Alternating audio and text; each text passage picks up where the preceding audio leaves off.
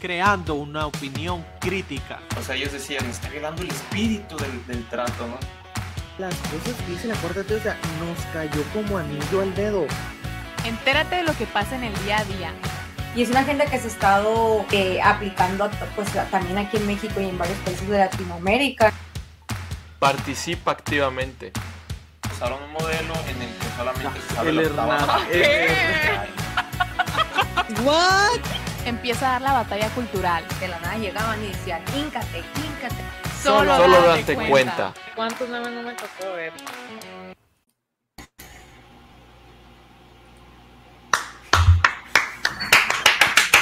Muy buenos días, tardes, noches a toda la gente bonita que se llegue a conectar a este nuevo en vivo. Ya es el primer en vivo de octubre. Sí, corríjanme si me equivoco. El pasado no Sí, tuvimos. porque El pasado no Viernes. tuvimos. ¿Qué hicimos el viernes? Porque estamos seguros, gente bonita, que ustedes, así como nosotros, estuvieron en la conferencia de Pablo Muñoz y Turrieta, que estuvo muy, muy interesante. ¿Cómo, cómo se le hizo a ustedes? Digo, para empezar, ¿pudieron ponerle atención? Sí, este, yo sí estuve ahí casi en primera fila porque me tocó grabarlo. Ahí está, para si lo quieren ver, si no pudieron verla, ahí está el video en nuestro canal, Conferencia por Muñoz y Turrieta, lo pueden buscar, ahí está el video. No está en los últimos 15 minutos porque pues la batería no dio para tanto, pero está mucha gran parte de la conferencia para que lo vean en su- desde la comodidad de sus casas. Así es, no, lo único que tienen que hacer es meterse a YouTube, le ponen date cuenta, nos encuentran y aquí la van a poder encontrar Pablo Muñoz y Turrieta, conferencia de ideología de género. ¿Con qué fue con lo que más se quedaron o, o- o así de lo que mencionó el, el doctor Pablo que, que más les llamó la atención o les Mira. gustó? algo que me gusta de sus videos es que saca ejemplos muy reales, ¿no? Muy cercanos a ti.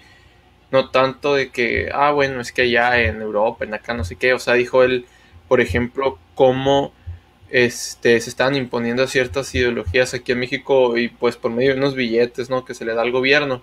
Y un ejemplo que dio es que él de primera mano se le acercó una persona del, del, este, del gobierno de, de Nuevo León una persona que tenía un puesto, este, creo que la planeación de la, de la, educa- de- de la encargada de la educación, ¿no? Y la directora de Nuevo León y que le había, y que le había contado cosas que estaban pasando en el gobierno, que pues ahí la Kamala Harris verdaderamente era la que estaba gobernando porque le había dado, o sea, le puso de que, ¿sabes qué?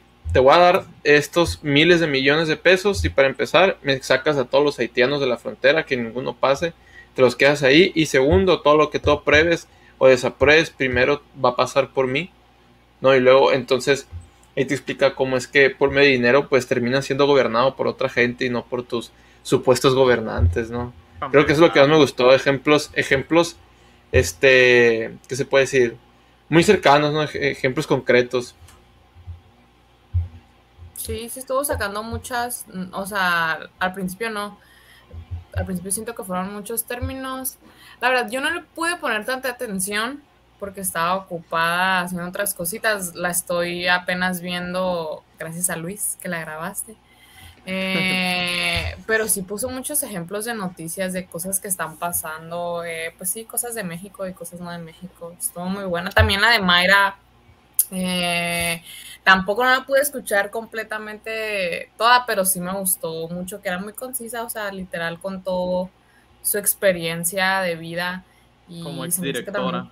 Sí, sí, sí, ajá, se me hizo que estuvo muy bien. Sí, fíjate, yo, yo, yo también, gracias Luis por haberla podido grabar. Yo me la aventé desayunando el sábado y la verdad es que a mí se me hizo muy interesante cómo Pablo fue hilando todo desde hace un chorro de años y luego fue mencionando, pasó este evento histórico y luego esto, y luego esto, y luego A, B, C, D, hasta llegar aquí a México y el PRI hizo Ujú. esto y, o sea, la verdad es que fue impresionante Hizo su cómo tarea. toda esa Investigar bien. historia mundial, o sea, la llegó a plantear y la llegó a aterrizar con toda la lógica, con toda la información pública y, y a disponibilidad de todos nosotros, o sea, de, de cómo es un plan que va de la mano, no, no, no es que ah, eh, vamos a inventar el hilo negro y vamos a hacer estas cosas de ideología de género en México, no, o sea, es un plan que tiene años así, pero Ujú. años. Entonces la verdad es que sí estuvo bastante interesante todo lo que dijo Sí. Pablo. La verdad, yo, yo alguna vez fui de las personas que pensaba que la historia no servía para nada, ¿no? que realmente era una pérdida de tiempo. Pero si lo estudias bien, te puedes dar cuenta de que este, puedes, prácticamente puedes predecir el futuro con la historia o puedes saber pues ex- una explicación y intenciones de los sucesos, ¿no? De las personas y de, las de, de por qué la gente, los gobernantes, más bien, que es lo importante, está haciendo lo que está haciendo y qué propósitos y a qué metas quieren llegar, ¿no? Puedes entender muchas cosas de las que están pasando en el mundo a través de la historia y es una herramienta que utilizó para explicar justamente lo que está pasando. Así es, como dijo este Napoleón, si no me equivoco, quien no conoce su historia está condenado a repetirla. Oigan, pero y hablando de, de- de no, no repetir la historia, ¿cómo sintieron el mayor apagón de redes sociales desde el 2008? Fíjense, fue el mayor apagón desde el 2008 en redes sociales porque se cayó WhatsApp, se cayó Facebook e Instagram. Corrígeme si me equivoco, según yo fueron las únicas que Sí. se cayeron, ¿verdad? Sí, Sí. se fueron, fueron los que se cayeron. ¿Y cómo se la pasaron? ¿Conocieron a, a su familia, con la gente que viven en su casa? Gente bonita, platíquenos qué hicieron ustedes, si se la pasaron bien, se la pasaron mal, se dieron cuenta de lo dependientes que somos de la tecnología. Ustedes, ¿cómo estuvo sus, sus esas, según yo, fueron seis horas eh, lo que estuvo este, tirado los servidores ahí de, de Mark Zuckerberg, que lo hizo perder, fíjense, según datos oficiales, lo hizo perder casi 7 mil millones de dólares. 7 mil millones de dólares haber tenido tirados sus redes seis horas. Pues yo me di cuenta que uso mucho el celular cuando trabajo, porque pues todo ese tiempo estuve trabajando, así que me di cuenta de que me hacía falta. O sea, que tengo que trabajar. Ah, no es cierto, pero estuvo bien porque íbamos en el trabajo. Y lo que dan de risa fueron los memes después. Siento que el mundo se rige por los memes ahora, de verdad. Cualquier situación se vuelve chistosa. Burlan. Sí, sí, sí, se burlan de Mark Zuckerberg y de toda la situación. Pues, o sea, Sí, el problema que tuve, el inconveniente es que tenía examen, ¿no? Justamente WhatsApp me dejó de... eh, En, en esta, miren, en esta, en este ¿y tiempo donde los exámenes, amigos o qué? en donde los exámenes son en Obviamente, equipo, mira, eh, cuando los exámenes son en equipo ya no tienes WhatsApp, maestro. tienes, tienes un problema, ¿no? Estás, estás metiendo un problema, pero hay otras redes sociales también por ahí, ¿no? Como Discord, por ejemplo, Por que ajá, Discord estuvo Telegram, también creo que Twitter. Telegram, y Twitter. La gente que tiene iPhone pues tenía el, YouTube. o sea, el, el chat de el chat de iPhone, ¿no? O sea, no. Marcar. sí, me- también. Android tiene sus propios, o sea, mensajes SMS, ¿no? De Sí, o sea, bien, pues, bien cavernícolas así de que, ah, mándame un SMS. ¿Un qué? ¿Qué? Así de que, ¿un qué? Net- Neta que no me acordaba lo que era así de que, ah, meterte y, y escribir un mensaje de texto. Neta, batallé dónde estaban en mi celular, o sea, a dónde, a dónde meterme para irme a los mensajes de texto, la verdad, batallé, no sabía dónde estaban. Es que WhatsApp, sí. Pero fíjense, al, al menos yo sí, yo sí me dediqué a trabajar, o sea, la verdad traía mucha chamba, entonces, este, ni siquiera sentí, o sea, de entrada no sentí el WhatsApp, así como que de repente empezaron a decir, como que, oigan, está fallando el WhatsApp. Digo, ya a rato sí como que necesitabas hablarle a alguien y de que, y chin, cuestiones del trabajo, ¿no? Entonces, pues ya lo único que hice fue levantarme e, e ir a hablar Interactuar con la gente directamente cara a a- cara. a esa persona. Pero me dio mucha risa así de que, no sé si siguen la cuenta de Twitter de cosas de mamadores. Sí, de sí. que, de que, ay, ni, ni- ni cuenta me había dado que, que se había caído WhatsApp. Yo estoy aquí leyendo un libro de Pablo Coelho y que no sé qué. y- La ah, no, Marisela. cómo me dio No, risa. Maricela, no sé dónde estás, pero te mando un saludo. Así es. Fíjese, a lo mejor y a lo mejor y anda averiguando qué onda con cosas conspiranoicas, que es la conspiranoica del equipo. Y no sé si ustedes supieron, digo, referente a esto de que se cayó WhatsApp, dicen una de las teorías que se cayó por el hashtag papeles de Pandora. ¿Llegaron a escuchar esa, esa teoría?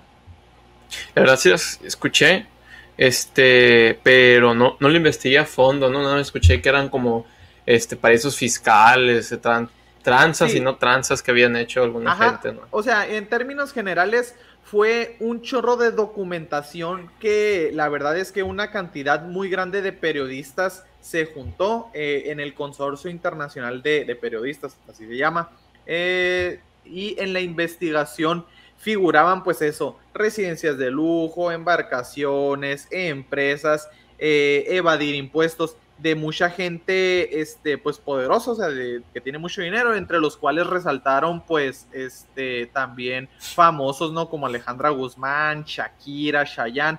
Entonces, lo que dicen es que se filtró toda esta documentación de, de gente que, que se va a hacer sus negocios en estos paraísos fiscales para no pagar tantos impuestos, obtener mayores ganancias. Entonces, que como se empezó a filtrar, que las redes se cayeron. Es, es, es una de las teorías que, que salió. También hay otra de que justamente estaban haciendo una denuncia, una trabajadora había salido a decir este, cosas que estaba haciendo mal la empresa de Facebook. Esa, esa, sí, esa sí la vi, esa sí me salió. Sí, Pero- es- es- esa, estuvo, esa estuvo más interesante y tiene más sentido. El problema es que, o sea, tú dices, le iba a provocar pérdidas, ¿no? Y bueno, sí, o sea, el hecho de que se haya caído sí opacó esa noticia, pero creo que que se haya caído afecta más a la compañía que a una persona que salga a decir esas cosas, ¿no? Ajá, siento que, o sea, poner eso en la balanza, siento que...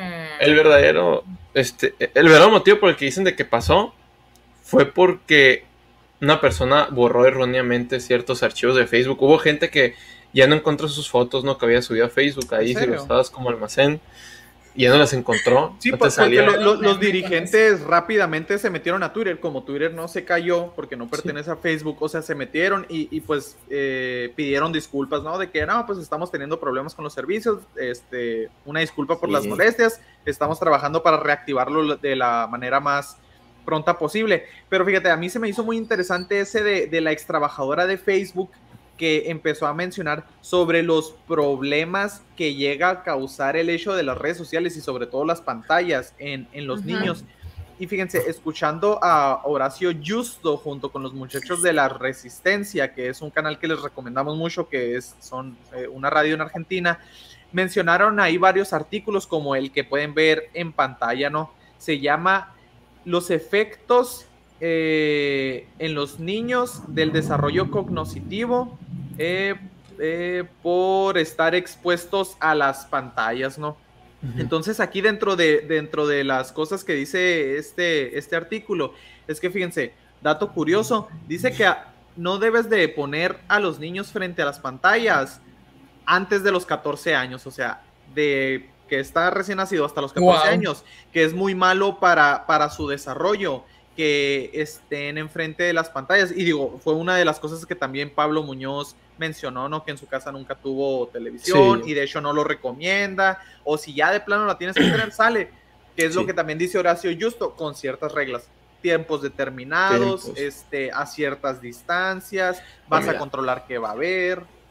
Algo muy interesante que, que- que menciona eh, Pablo Muñoz y Turrieta en algunos de sus videos. Él recomienda que leamos, ¿no? Eh, para formarnos. Y dice, bueno, empieza a preguntar, no, pues qué lees y que no sé qué. Y él dice que lee 80 libros al año, ¿no? En promedio. Ahora, mucha gente se pone, agarra un libro y no lo, alcanza a leer, o sea, no alcanza a leer una página porque ya se aburre, ¿no? Ya no, este, no logra completarlo, no, no, no logra ponerle suficiente atención al libro y lo deja. Y él dice, bueno, o sea, ¿cómo, ¿cómo es que él, porque él también dice que tiene memoria fotográfica, ¿no? O sea, que muchas veces se puede acordar Sí, de, digo, de los temas en las páginas. Entonces, él, o sea, por tener esos, esos, Ese don. esas capacidades, ¿no? Sí, eso- Hablando, a- hablando con el director eh, ahí de la universidad donde eh, da clases, hablando con el director, creo que era de psicología, o del departamento de psicología o de, o de psiquiatría, pues él explica que justamente eh, muy, muy relacionado a este paper, ¿no? De que él le dice, muy probablemente tú, como nunca tuviste una televisión, tu cerebro nunca se acostumbró a tener, eh, eh, nunca se acostumbró a estímulos visuales, a estímulos gráficos y auditivos.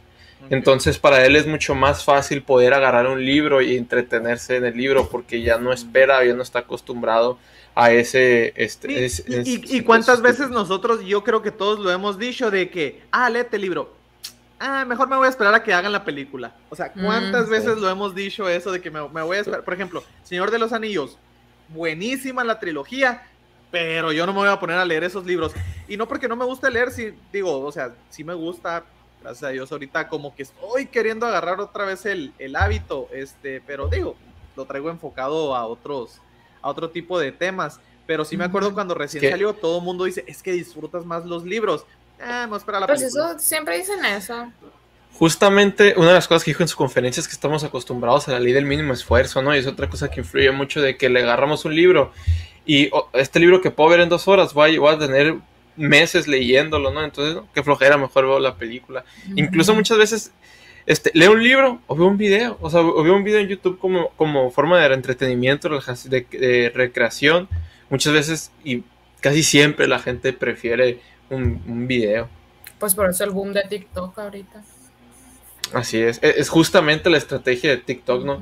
Videos cortos, sencillos, con, o sea, con música que, por- o sea, vamos a decir, esté de moda, que, que sea llamativa, Pegajosa. y que sean- para Y cosas ahí- que sean cortos. Sí, sí, sí. Y cuando menos no- te das cuenta, 3, 4 horas ya perdiste ahí. Sí, sí, y y justamente es una estrategia de que no te dejan, eh, en algunos dispositivos no te dejan ver la hora, ¿no? Para que no sepas cuánto tiempo estás en la aplicación. Ah, Órale, no me había cuenta de eso. sí. psicología social, ahí les encargamos gente Sí, bonita. o Entonces, sea, está para quien planeado. quiera, ahí les pusimos en el chat de los, de los comentarios, les pusimos Ah, el, sí. el link al, al artículo. ese, ¿no? Sobre los efectos nocivos que tienen en, en los niños las, las pantallas. Digo, para los que les interese leer, está en inglés.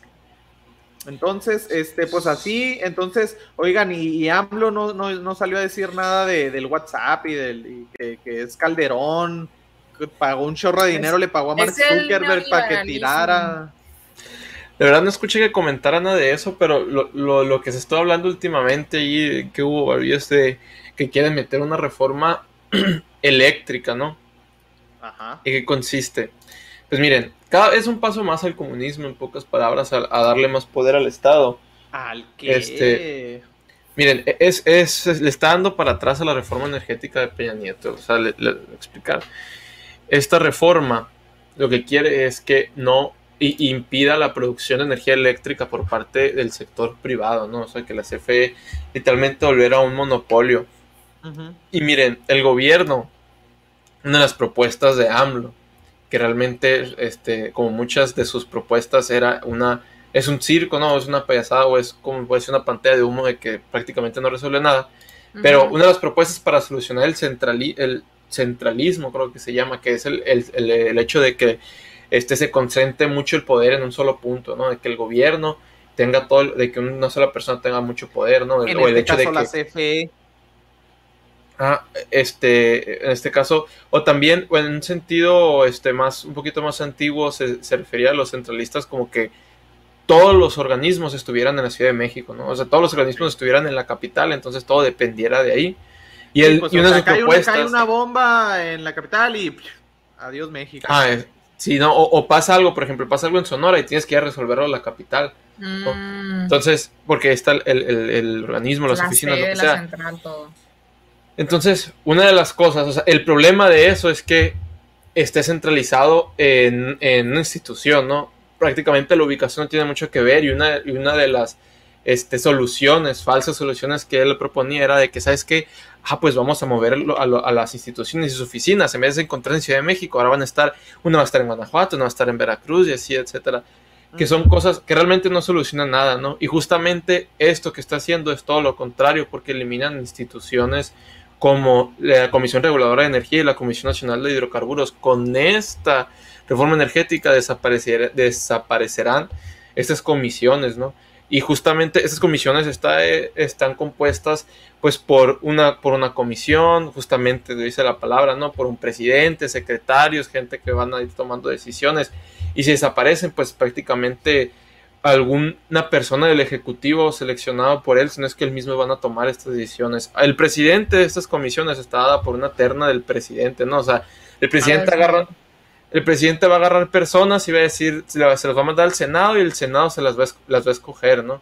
O sea, esto es lo que ya pasa eh, con la, existiendo la comisión. Ahora, sin su existencia, todavía va a depender más de él, ¿no? O sea, todavía va a tener más poder para ejercer y regular al, al, al, al sector eh, del- Sí, de, pues la, de la electricidad. básicamente, o sea, vamos a perder un poco más de, de que sea autónomo y va a depender de cómo amanezca en la mañana AMLO. Si trae ganas de apagar la energía, la apagamos. Que si se trae ganas de darnos energía, les damos. O sea, va a depender de eso, de cómo, de cómo amanezca. Y mira, varias instituciones como el Instituto Mexicano de Ejecutivos de Finanzas y como BBVA Res- Research salieron a decir de que pues esto era, era muy mala este, estrategia para México.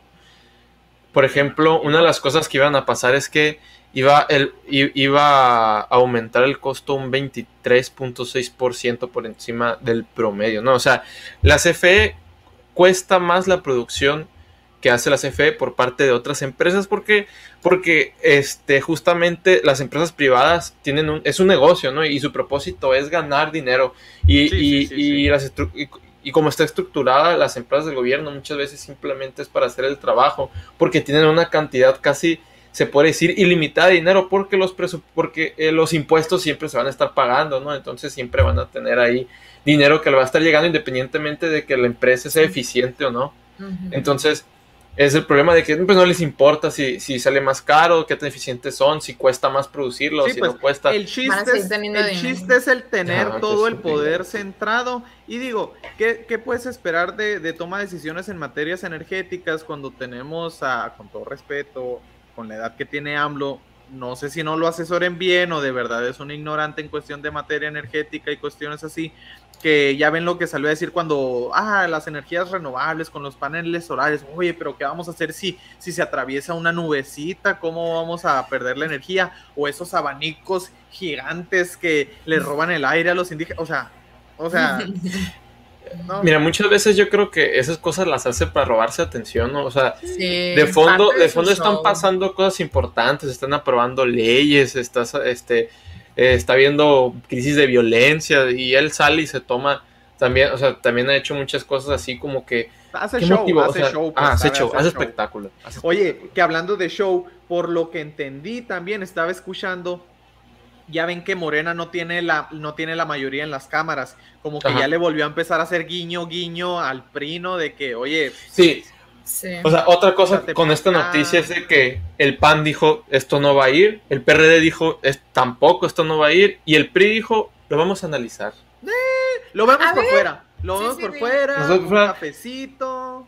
Y mira, el, el PRI siempre, o sea, ay, es que tanto, o sea, tanto que se quejaron del PRI y es el que los está ayudando a Morena a aprobar todas sus leyes, es el que ya los ha ayudado es y ha primor, o votado sea, a favor primor, con ellos.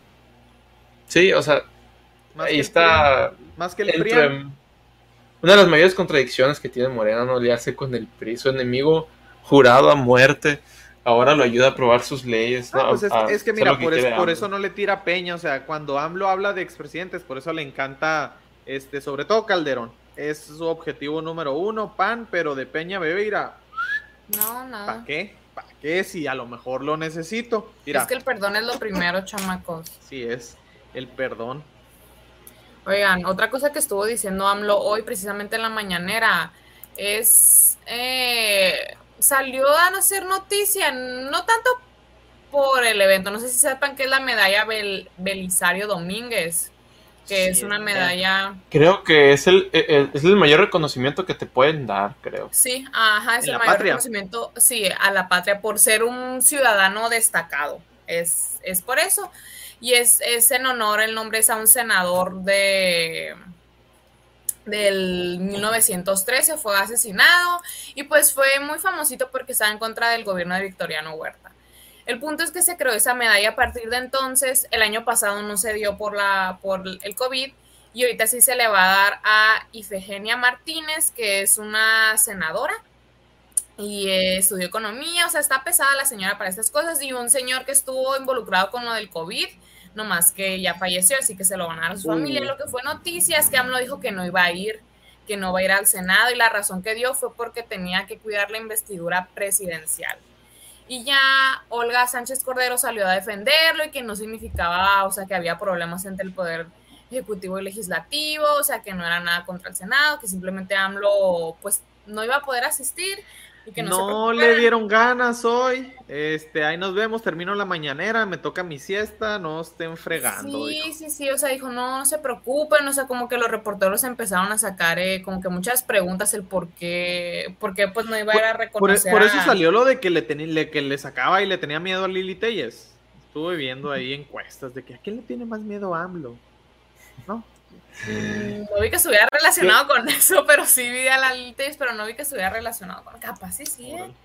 Porque. Digo que no creo, ¿no? O sea, porque cuidar la investidura, o sea, que No, ay, mira, ha hecho muchas cosas, muchas estupideces. O sea, cuidar la investidura, ahí invitó al, al, al dictador de Cuba, invitó a Maduro, salió, se saludó a la mamá del Chapo ahí, o sea, ¿qué, qué investidura Sí, presidencial? Ajá, o sea, cosas- ¿qué, qué- qué investidura le queda por cuidar? O sea, señor, digo. No, ¿no? realmente son excusas porque su popularidad ha estado bajando, no sé si vieron lo de Puebla, ¿no? O sea que lo interrumpieron en media conferencia y toda la gente le empezaron a gritar y presidente y se... Sí, Y me da mucha risa porque, o sea, muchas veces este tipo de cosas hace, saca el verdadero lado, el verdadero lado de la gente, ¿no? El verdadero ser de la gente y, y- y siempre que a AMLO le pasa esto, se enoja. Siempre que, que la gente se le encima, que le empieza a gritar, siempre, o sea, siempre Sí. los evita, siempre me respetan, ¿no? Siempre se enoja así, me tienen que respetar. Co- como viejito. Ay, no sé cómo decirlo. Pero Sí, pues, o sea, AMLO dice eso, entonces cuando ya ven que en la realidad toda la gente por atrás le grita, AMLO, la porra te saluda, ¿no? Pues, o sea, obviamente que se, se enchila, se enchila, pobrecito. Sí. ¿Qué Ay, va a hacer? ¿Cómo da de qué hablar este señor, eh, de verdad? Oigan, y la otra también cosa que, que dio mucho de qué hablar y la verdad es que me dio mucho gusto, que ya ven que es- este fin de semana, no, no, vamos a hablar de cosas mejores. Este, de que hubo Ah, muchas sí. manifestaciones, ¿no? Y marchas pro vida en diferentes partes de, de la Sí. República, ¿no? Aquí en Hermosillo se hizo solo, solamente una, una concentración ahí en la Plaza El Bicentenario. sábado. Pero la marcha, la principal fue, pues, obviamente, en la capital, ¿no? En la, en la, en la CIDMEX. Este, pues la marcha empezó, se fue desde el Auditorio Nacional y pues se fue hasta el Ángel de la Independencia, ¿no? Este, ustedes llegaron a ver de cuánta gente se habló que se juntó. Vi muchos videos en las redes sociales, llenísimo, así, llenísimo. Sí. El número exacto no lo sé, pero sí vi que mucha gente, este, que reducían, las noticias reducían el número, ¿no? O sea, que decían, decían cientos o- y eran más. O aquí dicen 5 mil manifestantes pro No, vidas. Digo, o sea, es, no- no 5,000. el universal, ¿no? O sea, está en cómo. Y, y- no re- hay muchas fotos que salieron en las redes, ¿no? Que no son cinco, o sea, desmienten eso, ¿no? Sí, sí. Sí, lo, a, mí, a mí las que más impresionantes se me hicieron fueron las de la comparativa entre una marcha pro vida y una marcha feminista. O sea, cómo en las marchas feministas atacan a, a Sí. mismas policías mujeres y en las marchas pro vidas, la policía, mira, o sea... en La policía traía los pañuelos, ¿eh? No sé si lo vieron. Mucha gente ahí, ahí, por ejemplo, Sarah Winter salió, subió una foto tomándose foto con unas, con unas policías, este, y muchos traían el pañuelo azul. Ah, que Y mandan fíjate. a casi puras mujeres, ¿no? Sí, o sea, ajá, siempre mandan a, a- a puras mujeres ahí. Digo, y que también salió, salió las imágenes de Palacio Nacional, ¿no? El, el presidente más feminista cuando fue lo, la, la marcha ahí de que se estaban quejando las feministas y pues un chorro de, de vallas, ¿no? Que puso al, alrededor de Palacio. Y miren, este, la, incluso nos, se burla de nosotros, lo quieren hacer burla, el, el hecho de que no hacemos todo ese daño, ¿no? Yo he visto gente que pone de que, ah, que te, o sea, ni que fuera provida como para no estar haciendo daño en las marchas, ¿no? Yo he visto feministas que ponen así en un sentido burlesco de que, o sea, realmente creen que están haciendo algo por, realmente, ¿Creen por, que están me haciendo imagino una que por la mujer. ¿Creen que están haciendo Sí. una revolución? Sí, y mucha gente te da, ese, te da ese argumento, ¿no? Ninguna revolución fue pacífica. Ay, ya ese argumento lo escuché tanto desde el 8M del año antepasado. Pero si ¿Y tú les preguntas, o sea, realmente no tienen un, un- un- un objetivo específico. Si tú le dices que esa violencia, ¿qué va a tumbar? no te pueden contestar. Así, así como también el, el tweet de nuestra influencer Marisela que dijo, puede caer WhatsApp, puede caer Facebook, puede caer Instagram, pero jamás el patriarcado. También como me dio risa. No sé dónde se lo cosas a Marisela, la Marisela. Marisela Es una loquilla. Oye, Luis, y ahorita que estabas mencionando de que Sarah Winter se estaba tomando fotos, para quienes no sepan, gente bonita, Sarah Winter, Samuel Ángel y Miklox Lukács ya se encuentran en, en nuestro país, ¿no? Vienen a dar una serie de conferencias por parte del Instituto Hispanoamericano de Investigación Social, ¿no? Samuel Ángel, que es al señor Peloncito que pueden ver ahí en pantalla, él es el director de este instituto, ¿no? Entonces, ellos están dándole un nivel más alto a lo que es la formación, que es lo que ahorita decías tú, ¿no, Luis? De que mencionó Pablo, de, de que muchas veces queremos las cosas fáciles, viendo un videíto, escuchando un audio, pero aquí ya lo que busca el instituto es formalizar y que, y que se cree más de manera más académica la formación en la, en la sociedad, sobre todo en los jóvenes que se interesen por este tipo de temas. Entonces, parte de, de venir a exponer cada uno de los temas que Sara Winter viene a hablar sobre, viene hablar sobre feminismo, Samuel Ángel viene a hablar sobre la identidad humana y Miklox Lukács, que yo creo que es el- el- la sensación que todo el mundo quiere escuchar, que viene a hablar sobre transhumanismo. Vienen a presentar también la idea del instituto, ¿no? De, y, de, y de formar esta academia de gente intelectual, pues precisamente para dar la batalla cultural. Entonces, andan en México y los queremos invitar, Cla, ¿cuándo van a estar en nuestra ciudad? Van a estar el martes 12 de octubre, ya casi, falta bien poquito, o sea, estamos a 5, es el otro martes. Hoy es martes. Ya en Sí, siete Juan. días, El otro martes. una semana. No vamos a tener programa. Eh, va a ser a las 6 de la tarde en el Salón La Antigua. Ahí si quieren saber más información, ahí está el número o si por Instagram, por Facebook, déjenos un comentario por cualquier lado, les vamos a contestar. Así es. Luis, ¿algo más que agregar? ¿Estás emocionado de, de poder ver a uno de tus ídolos, Miklox? Mi ídolo de La todos. risa que le da. Ah, No, pues imagínate. Entonces, pues les hacemos la, atenta invitación, gente bonita. De igual manera, vamos a, vamos a platicar, este, vamos a tratar, perdón, de ver si podemos grabar para toda la gente que no, no pueda asistir o que sean de otras partes a las que no lleguen a ir estos tres personajes. Y pues nomás queremos hacerle el agradecimiento ¿no? y la mención a las diferentes asociaciones que están participando para hacer esto posible, como es Vox MX, Víctor Pasillas, Alianza de Pastores de Hermosillo, Marca Latido y Poder Familia. Y pues obviamente el equipace de Date Cuenta, ¿no? Que está ahí al, al pie de cañón. Entonces, ¿algo más que agregar, amigos? Sería todo. Sería Por hoy, hasta el viernes. viernes. Entonces, les recordamos suscribirse al canal, compartirnos con la gente bonita que les caiga bien, con la que les caiga mal, no pasa nada. Le mandamos un saludo a toda la gente que se llegó a conectar y estuvieron muy participativos en, en los comentarios. Ahí veo que nos ponen saludos desde Quito, Ecuador. Un saludote desde aquí, la Un Tierra del Sol. saludote. Entonces, este, ¿qué opinamos de la CELAC? Luis, ¿qué opinas de la CELAC? Ya hemos hablado de la CELAC. Grupo de izquierdistas que Maduro está financiando para hacer quedar mal a Estados Unidos y a Canadá y, y jalar a México de este lado. Un circo. Un circo. Así es. Capaz lo volvemos a hablar en otra noticia de ellos. Así es. Entonces, les mandamos un saludo, gente bonita, y recuerden,